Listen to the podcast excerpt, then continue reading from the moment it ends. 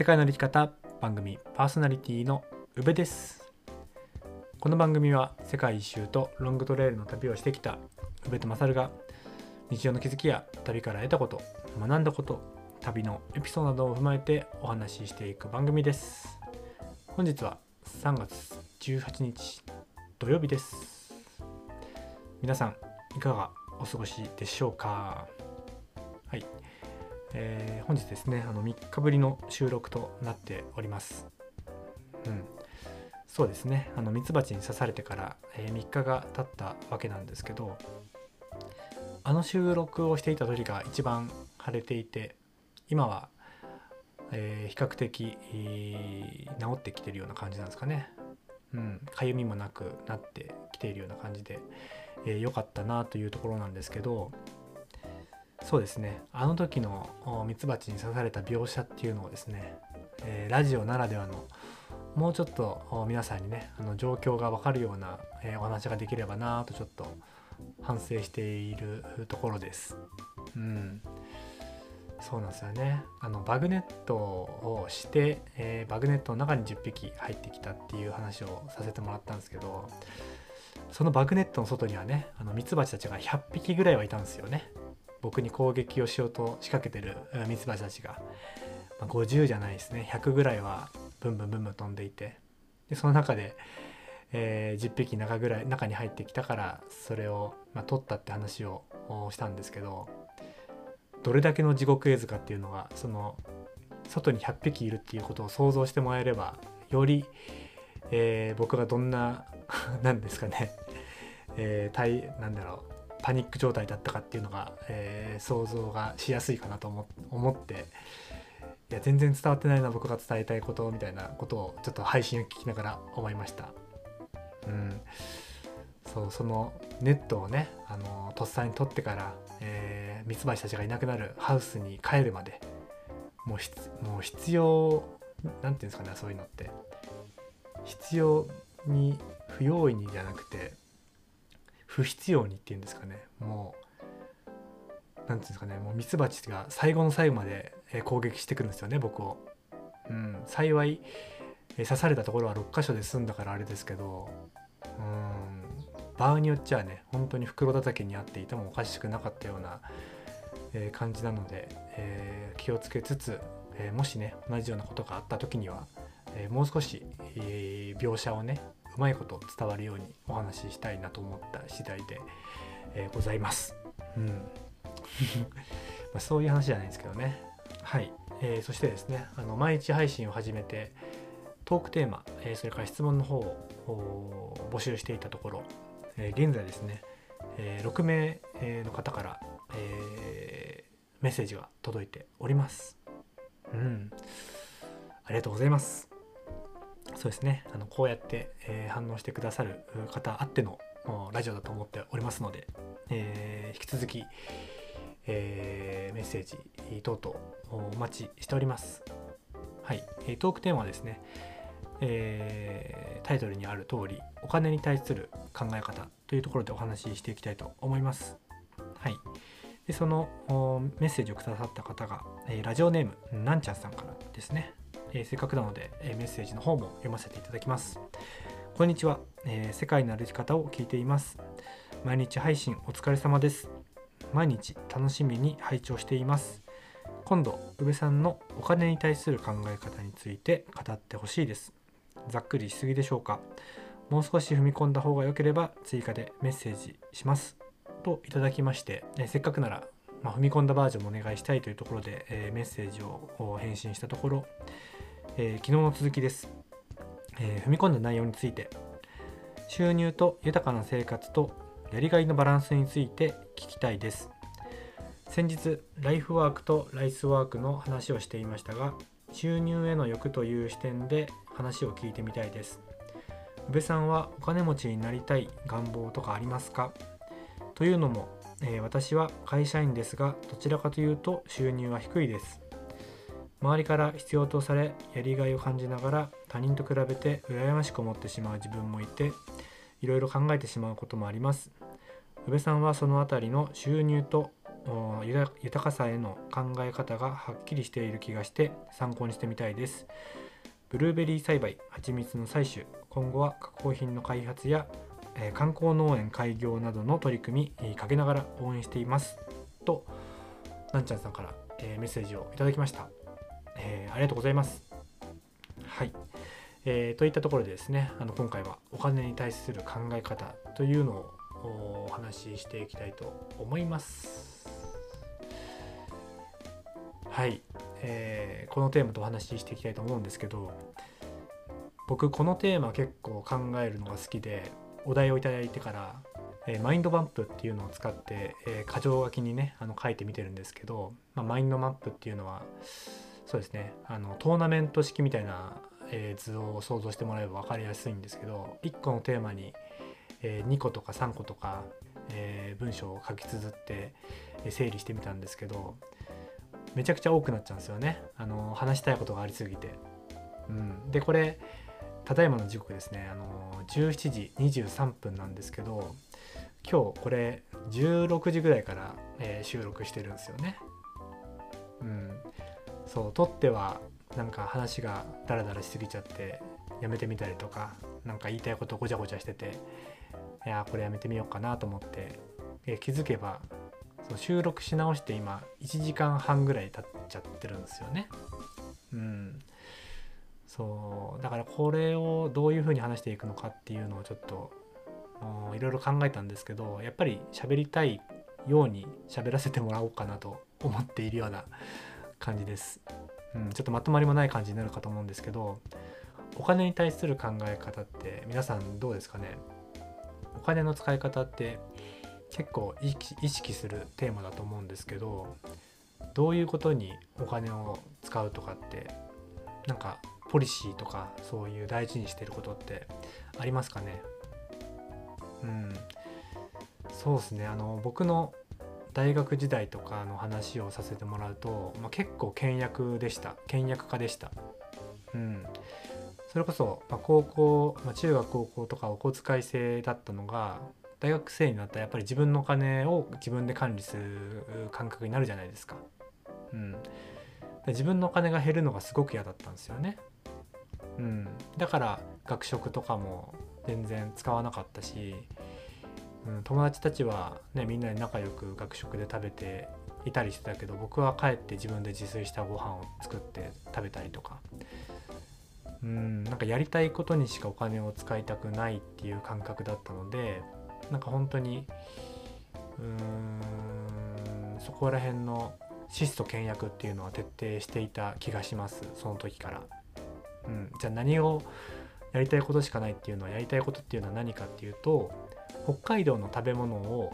なんか食べログとか当時もねあの流行あそれを見てどっか行くっていうのも流行っていたしなんかそういうところにしかお金を使いたくないなっていう感覚でいた気がします。うん、そう日常のご飯は、まあ、自分で作った安いいやなんか安く作れる鍋とかなんかそういうものでしのいで。北海道のそれこそ帯広だったら豚丼を食べに何軒も回るとか、うん、なんか高級志向っていうよりかは名物を食べるのが好きだったですかね。北海道の。うん、だ富良野の有名なケーキ屋さんに行ってなんか結構5個とか買ってなんかうん、なんか自分なりに なんかまとめてたり気がしますね。どこどこの何々が美味しいじゃないですけど。そう。だまあ旅が好きだけど旅行ですよね。うん。宿はケチりたいから車中泊。基本車中泊に泊まる、えーえー、基本、えー、車で寝泊まりしながら、うん、そういうグルメを楽しんでいたような感じの金の使い方をしていました。うん、そうですねで飲み会とかもなんか2次会3次会まで飲んで夜通し飲むっていうのもそんな好きくなくて、まあ、大体1次会で満足して、えー、帰るような感じだった気がします。うんそこには何だろうなそうなんか不必要にお金を使いたくないっていうのがその時から結構あった学生生活をしていた感じがしますね。うん、で社会人になってからもなんかすごくお金は貯めるような、うん、生活をしていました。具体的に言うと、まあ、なんちゃんさんもその収入が少ないとかっていう話をしていたと思うんですけど僕も社会人時代っていうのはずっと5年間とか普通に手取り17万ぐらいをが基本でした、うん、20万円の基本給いろいろ引かれて17万円。で年間多分3000円ぐらいしか多分上がってなかったと思うので本当に17万18万ぐらいの手取り収入でした。社会人時代っていうのは。うん。それでも17万円の基本手取りから家賃光熱費家賃が3万円だったんですよね僕の、ま市営住宅に住んでいて。でそれでま14万円。で光熱費が1万円でで友達とまあ本当にあんま行かなかったんですけどご飯行くとかまあその付き合いとかそういうのに2万円とか。で趣味の山登りっていうのも大体お金かかんないし交通費に1万円ぐらいみたいな感じで、えー、月々ですね、あのー、17万円の手取りで8万円貯金して年間100万円貯めていくような、あのー、生活っていうかなんかそれでなんか満たされていたんですよね僕は。うん、なんかそうなんだろうお金を使うのが好きくないっていうのが根底にもうその大学生の時からあってで社会人でもやりたいことはやるけど根底には不必要にお金を使いたくないっていうのもあってそのお金お金っていうかそのスマホの料金とかも2012,3年の時 iPhone 使い始めてから僕ずっとなんだろうな2,3000円のなんだえー、月々2000円2000円ぐらいのスマホだったと思うんですよね。iPhone で、まあ、その時から SIM を使っていたのかはちょっと不明なんですけど僕電話代をかけたくないから LINE で電話をかけていたんですよその時から、うん、でもそれって当時2013年とか2014年とかで LINE 電話する人ってどうですか？どういうふうに思ってました？僕それをめっちゃ思われてたのが多分ダサいと思われてたんですよね。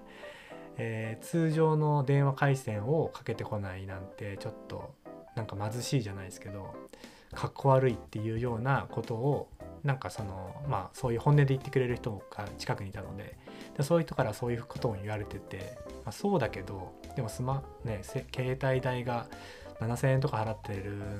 のが2,000円ぐらいで済むんだったらいいんじゃないかなっていうそれは僕の、うん、あくまで価値観、うん、でそういうのをがあってスマホ2000円のものを使っていたりとか。そう。で山登り趣味の山登り行くにも山梨の小淵沢に住んでいたんですけど全然高速道路とか乗ってないっすね僕は。うん。本当に高速道路に乗るくらいだったら早く家出て夜のね3時くらいに家出て6時ぐらいに着くような感じで、えー、運転したりとか。うん。なんか本当にお金を極力使わないっていう感覚が社会人の時にはあって。その、まあ、僕年収で言ったらそれこそ300万って言われる感じだと思うんですけど、えー、基本給20万円。プラスボーナス25万円ぐらいが2回あったのかな。うん、でそれでボーナスが出る時は海外旅行とかその登山用品とかロードバイクを買ったりとか余ったり貯金に回すとか。うん。なので、まあ、年収300万円でも、まあ、1人ならですけどね。あのストレスなく楽しみながら趣味を楽しみながらあ年間100万円貯金できるんだなって感覚を社会人の5年間で、えー、経験、えー、したんですよね。僕の生活水準だったら、まあ、それができるんだっていうのが結構なんだろうなお金の不安を解消してくれたいい判断材料だった気がします。で世界一周したって時も分かりやすくここでは金額を言うともともと学生時代に貯めたお金が100万円だとして社会人で、えー、年間100万円貯めてで600万円、えー、辞める時にはありました僕はかなりお金を用意した方だと思うんですよね世界一周することする人たちの中では。でそれだけあれば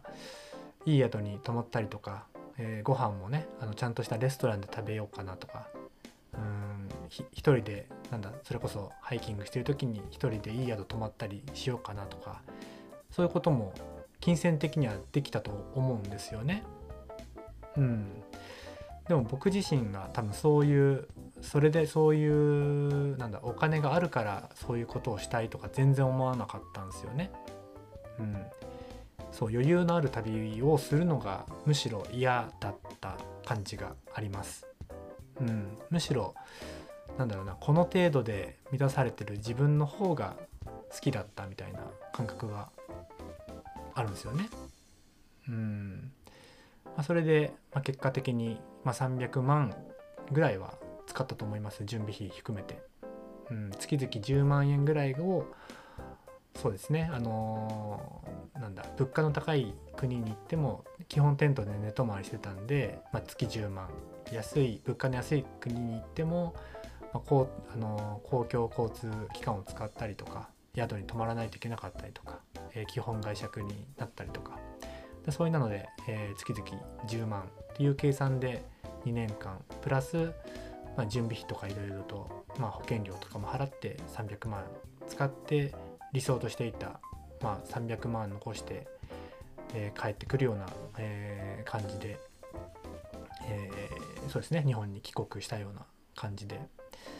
今はどういう感覚なのかっていうと、まあ、根底には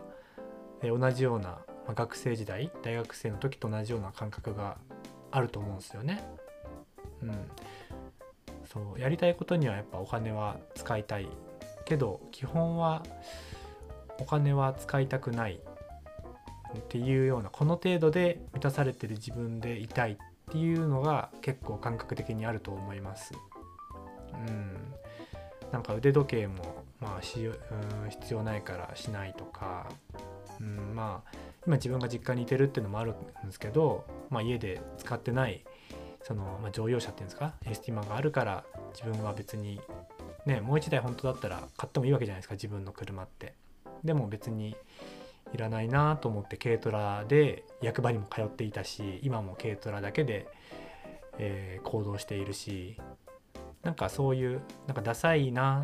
うん、確かにダサいなって自分でも思う部分もあるけどでそれとそのダサさとそこのお金を使っちゃってお金がない不安を比較するとなんか全然別に僕はダサくてもいいかなみたいな感覚でいてるのが今の僕なのかなと思います。うん、でこの今の僕っていうのは大学時代からかんなんか感じているうん、やりたいことはお金を惜しみなく使えるけどなんか日々の暮らしとかなんかそういう対誰かからこう思われたり自分のためにお金を使うってことに対して、えー、お金を使うっていうのは本当に嫌だなっていうのが、うん、なんか大事にっていうか無意識にしちゃうような感覚があるんですよね。うんなんかちょっとまあだらだらと僕のなんかそういうマインドっていうんですかね、えー、学生の時から今のマインドをちょっとお話ししてきたんですけど、えー、なんちゃんさんから、えー、収入と豊かな生活とやりがいのバランスといったところで、えー、僕のなんですかねあの考えといいますか、そういうところをお話ししてくださいというので、えお話しさせていただきますと。そうですね。僕はその収入はなんか自分を満たすのに必要な収入っていうのはそんなないのかなっ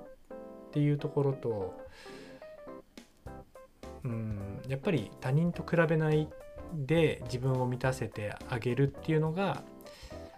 うん、収入に限らずその豊かな生活だったりとかなんかやりがいのバランスを取るのには大事なのかなとちょっと思いました。うんまあ、というのも僕なんかその5年間勤めていたところで、えー、基本給20万円ですか、うん、で世界一周から帰ってきて鋸南町役場に勤めた時も多分基本給逆に下がったんですよね。役場鋸南町役場。うん。なんか5年間働いてたことを考慮してもなんか確か19万ぐらいだった気がするんですよ。うん。それそれからいろいろ引かれるってね30歳でその収入ってささ てさっていうかなかなかね会社員なのにねそんだけかいみたいなのって、うん、すごく思ったしでも僕の中でそのまあ京南町役場に入ったのも、まあ、自分がすごくメッシ方向と言ったらかっこよすぎるんですけど、まあ、お金なくても僕は貯金できるし、まあ、それこそ京南町帰ってくれば実家あるしみたいな感じだったので全然それでもその会社員時代と同じような貯金の仕方はできていたのでそこら辺のなんだろうな収入が少ないことへの不安はそんななかったんですよね。うん、でまあその豊かな生活とやりがいのバランスっていうのは、うん、なんちゃんさんがそのやりがいもある今の仕事ででそのまあ祝日とか休みとかに自分のやりたいことをやれてるっていうところで収入が少ないことを気にしてるだけであればその周りの人と比較せずに今の環境になんかありがたいと思ってその範囲で、えー、楽しめることを探してやりがいを見つけてってかもある仕事をされているのであればなんかそれでいいんじゃないのかなと僕は思うんですよね。うん、で僕結構同世代の人と比べて自分めっちゃ劣ってるなって思っちゃうんですよ。うん、僕の同世代の人たちって今35歳だから、ね、15年ぐらいキャリアを積み重ねてきてるわけじゃないですか。かたやなんだろうなその基本給で20万円もいかないような暮らしぶりをしていて、うん、その人たちに比べたら今自分でやってることなんてなんだかなって思うことは、えー、多々あるんですよね。うん、それこそ家庭を持って、えー、次のステージに次のステージっていう表現があれなのかいいか分かんないですけどどんどん進んでいる人がいる中なんかブルーベリー農園を作ろうとやっちゃってるみたいな、うん、なんかそう比較をしたらなんか、自分を劣ってるなと思っちゃうから僕は本当に関心を持たないようにしてるんですよね。うん、周りに。そうですね。だから収入が少なくても豊かな自分が納得できるような、えー、やりたいことを見つけて、えー、人生を楽しむっていうのが、うん、僕の中ではいいのかなと思っているような感じですかね。うん、だから山梨にいた時の暮らしぶりっていうのは僕の中ではその収入が少ないけどその週末にやりたいことがやれたりとか2週間の休みが取れて海外に行けたりとかで仕事的にもやりがいのある仕事ですごくバランスは取れていたんですよね。うん、だからそこで周りの人は収入がね、あの25万円だとか30万円だとかもらってる人と比較することが僕の中であ自分はいけてないんだってなっちゃう要因だと思うのでなんか本当他人に他人と比べないっていうのだけで結構気持ち的に楽になる気がします。うん、それでですねあのお金持ちになりたいという願望はあるかっていうところなんですけどうん。そうですね。あのお金に困る人生は嫌だっていうのがすごくある気がします。基本そのやりたいことをやる人生よりもお金に困りたくないっていうのがまずある気がします。うん、その大学生の時からなんとなくお金を使う自分が本当に好きじゃなかったんですよね。うん、会社員もそうだし、えー、世界一周の時もそうだし、うん、そうだから本当にあまり良くないかもしれないですけどそうそういう考えがなんか根底にある気がして、うん、今の、まあ、この、まあ、30代になってからも結構そのお金に対しては損得感情はある気がするんですよね。うん、なんかお金を使うんだったらそれに見合う価値を欲しくなるって思うんすよ。うん、そうそういう考えが僕にはある気がするんですよね。うん、でまあお金がないならないで妥協できる感覚っていうのもめちゃくちゃあります。うん、そうですねお金持ちになりたいという願望はあるかってていうのは基本そうですね欲しいものがめちゃくちゃあるっていう感覚だと思うんですよ。うん、いい車に乗りたいとかいいお家に住みたいとかうんまあ僕もできればねそういうまあ暮らしもいいなって思うんですけどその努力をしてとかお金をねそれだけ支払って手元に残るのが少ないんであればなんかそこはしたくないっていうのがある気がします。うん。なんですかねだから貯金が例えば1,000万とか2,000万円とか、えあったとしてもなんか僕はその基本はなんかお金を使いたいとかよりもなんか質素倹約になんだろうなまあ、暮らす分には質素倹約にしてやりたいことにはそういうお金を使えるような感覚でいたいっていうのがすごく、うん、あると思います。うん、だからそのお金があるから使うっていう感覚になれないのが今の僕のお金に対する考え方だしそれを自分は大事にしていきたいなと思うような感じですかね。うん、はい喋りたいことが結構あった割に、うん、あった割にっていうかありすぎて、うん、なんかすごく取り留めもないような感じになっているんですけどそうですねお金の使い方って、うん、本当に人それぞれだと思うしその人の価値観とかなんだろうな考え方が色濃く出ると思うんですよね。うん、それこそその人の人生観がお金に現れるって言ったら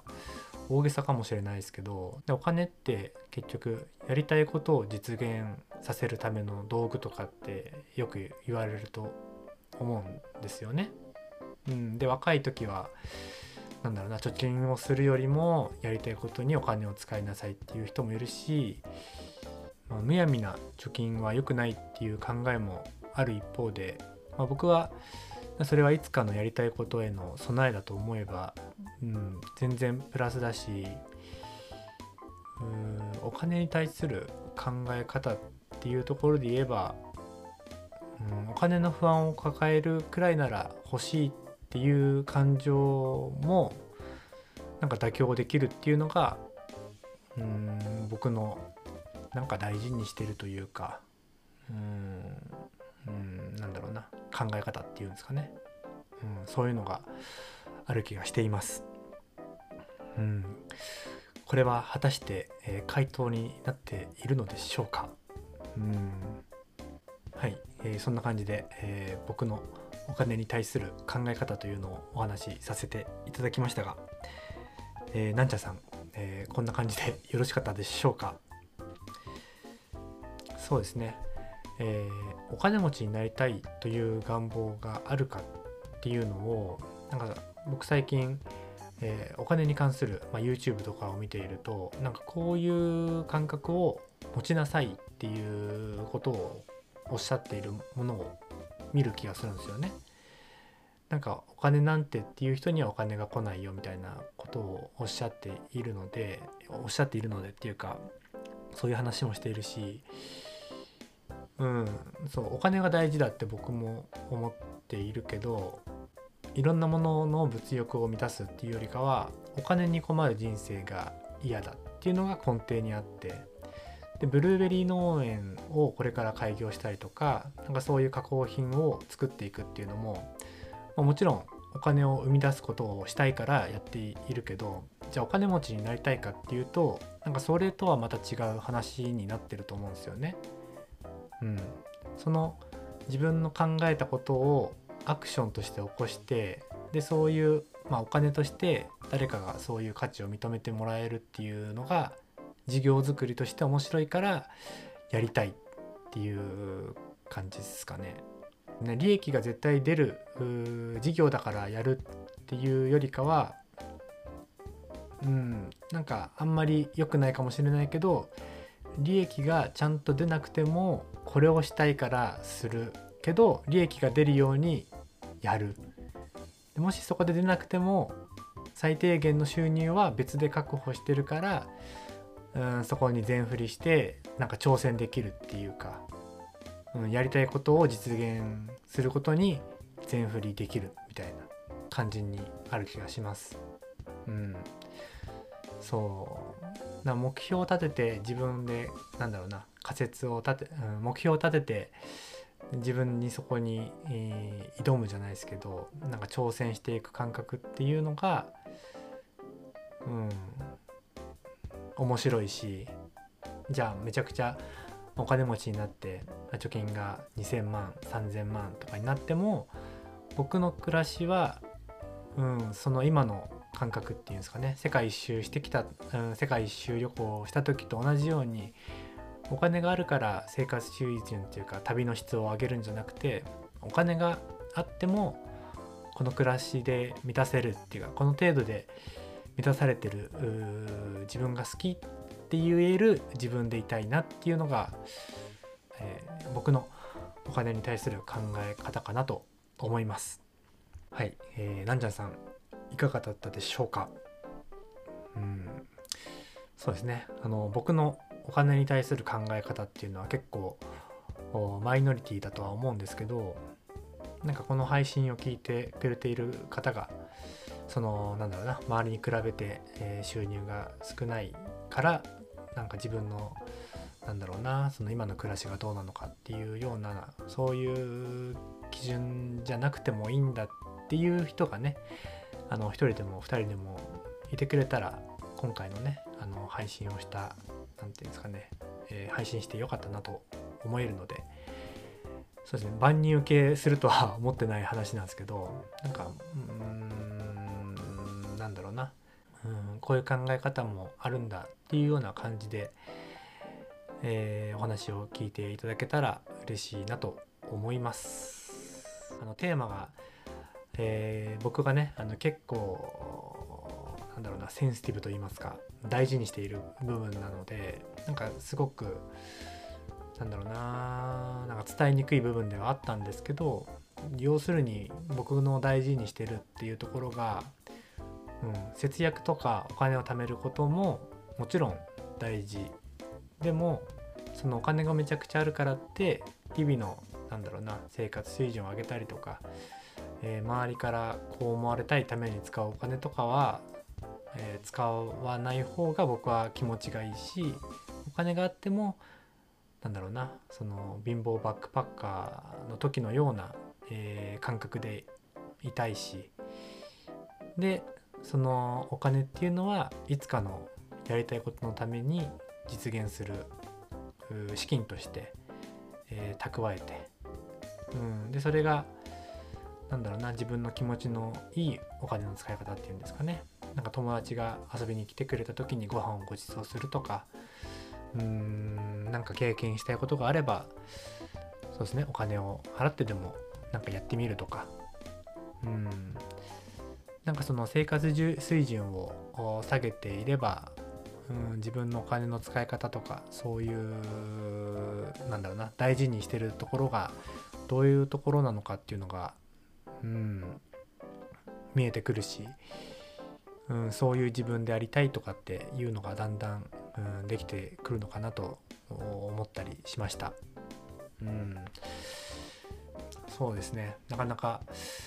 えーすごく話したいことが山ほどあるトークテーマだったがゆえになかなかうんまとまりもないような感じにはなってしまいましたが皆さんいかがだったでしょうか？そうですね、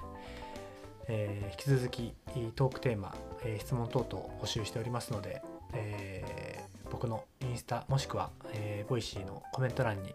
メッセージお願いいたします。はい。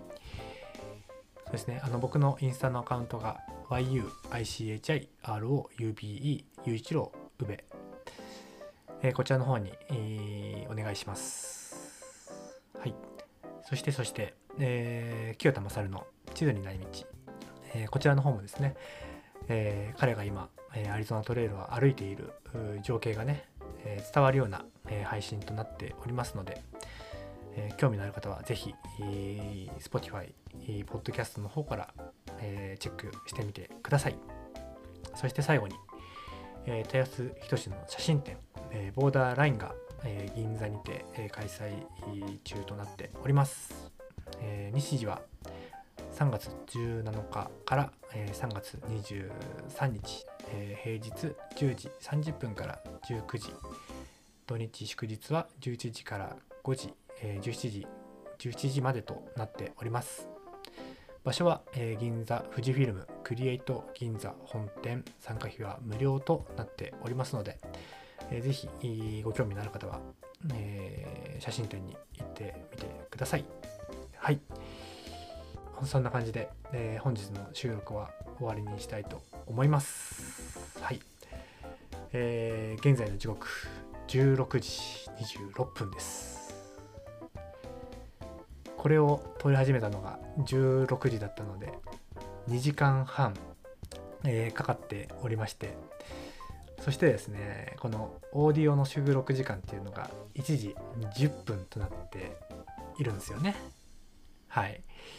えーこれから、えー詰まりに詰まった、えー言葉たちを切り刻んで、えー30分か40分になっているっていうのが、え今の僕の、え本当のねあの姿なんですよ。うん、一発撮りでねあのスラスラ、えー20分30分40分喋っているような、えー僕しか、えー皆さんは、え知らないかもしれませんが、え収録している時の宇部っていうのはね本当に、えー言葉に詰まり、えーしどろもどろで、えーおしゃべりしているっていうこともちょっとあの あ裏ではこんなに喋ってるんだなっていうのをちょっとあの感じながら